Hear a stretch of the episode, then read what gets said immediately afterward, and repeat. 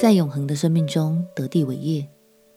朋友平安，让我们陪你读圣经，一天一章，生命发光。今天来读以西结书第四十八章。上一章的后半段，以西结先知按照上帝的心意画出了以色列的地界，而在最后一章，便是要进一步将地界划分给十二个支派。以西结先知将从北边的但支派开始，完整记录到南边的加德支派。这其中包含了什么重要的信息呢？让我们起来读以西结书第四十八章。以西结书第四十八章，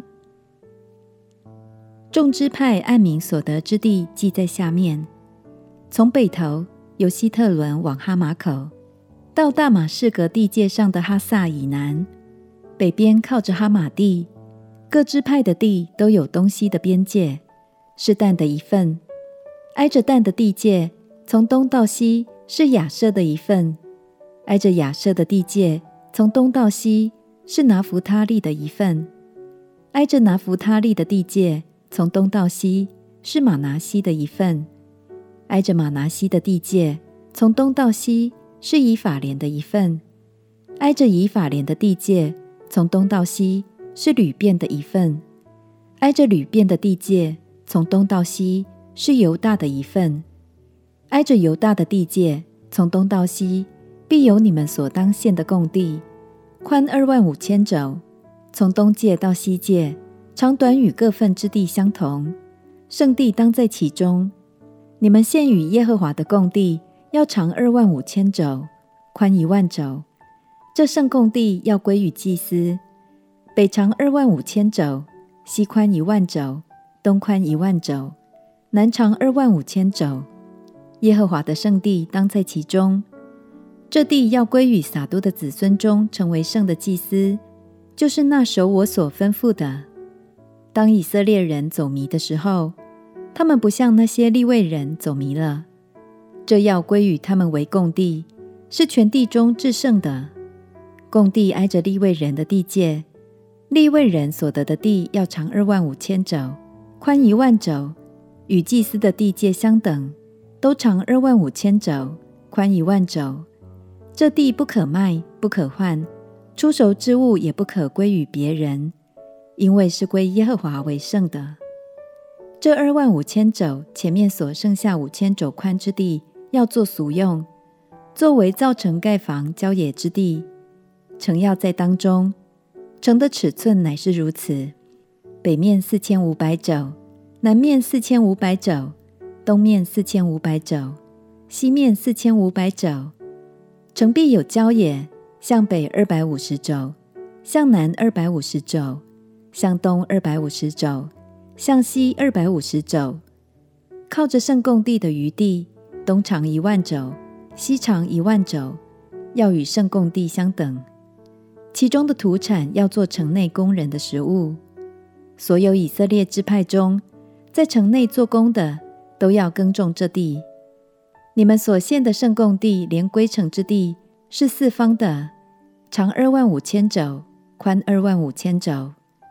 圣贡地连归城之地，两边的余地要归与王。贡地东边。南北二万五千肘，东至东界；西边南北二万五千肘，西至西界，与各份之地相同，都要归王。圣贡地和殿的圣地要在其中，并且利未人之地与归城之地的东西两边延长之地，这两地在王地中间，就是在犹大和便雅悯两界中间，要归与王。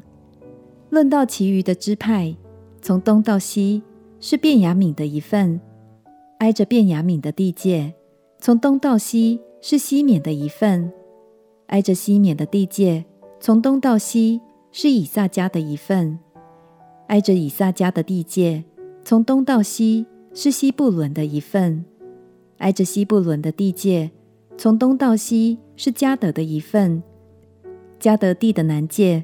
是从他玛到米利巴加低斯的水，沿到埃及小河，直到大海。这就是你们要研究分给以色列支派为业之地，乃是他们各支派所得之分。这是主耶和华说的。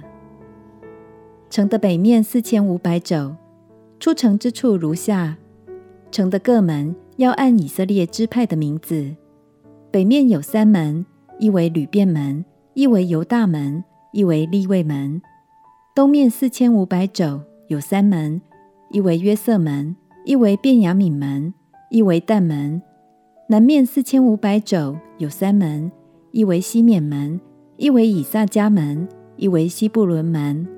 西面四千五百肘，有三门，一为加得门，一为亚设门，一为拿弗他利门。